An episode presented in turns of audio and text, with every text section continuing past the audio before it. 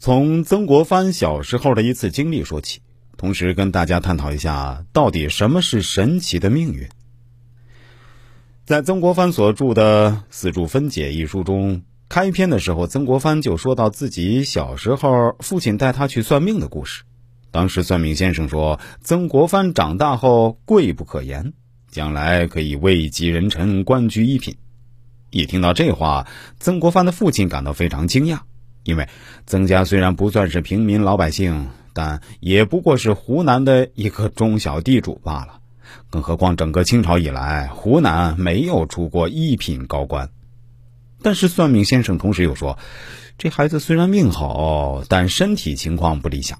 长大后啊，切莫贪恋权力啊，应该懂得急流勇退、见好就收的道理。曾国藩后来的人生发展历程。基本上都是按照这位算命先生所预测的那样发展的，他自己也听取了算命先生的告诫，不贪慕权力，不滥用职权，也告诫自己的子孙后代要厚德载物，品行端正。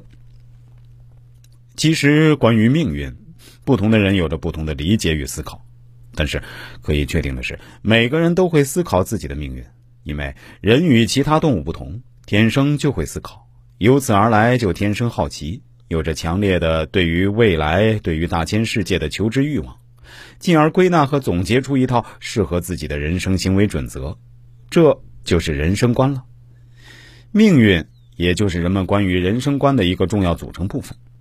最近，有一八字爱好者老在我面前抱怨说，即使学好八字也没有多少用处，因为命运中的劫数是无法改变的，你即使提前知道了，都无济于事，还不如不知道。该咋样就咋样，反而幸福的多。这样一来，人们不禁要问：学好八字真的也无用吗？我们首先要说说啊，到底什么是命运？从八字上来说，所谓命运，就是一个人与生俱来的条件，包括你的遗传基因、先天健康状态、家庭富贵程度、六亲恩怨情仇等等。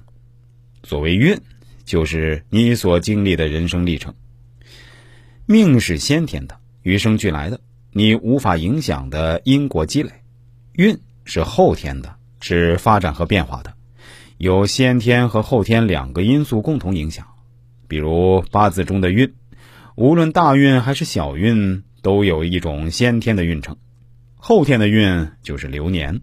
每个人只要存活，都会受到相同流年的公平影响。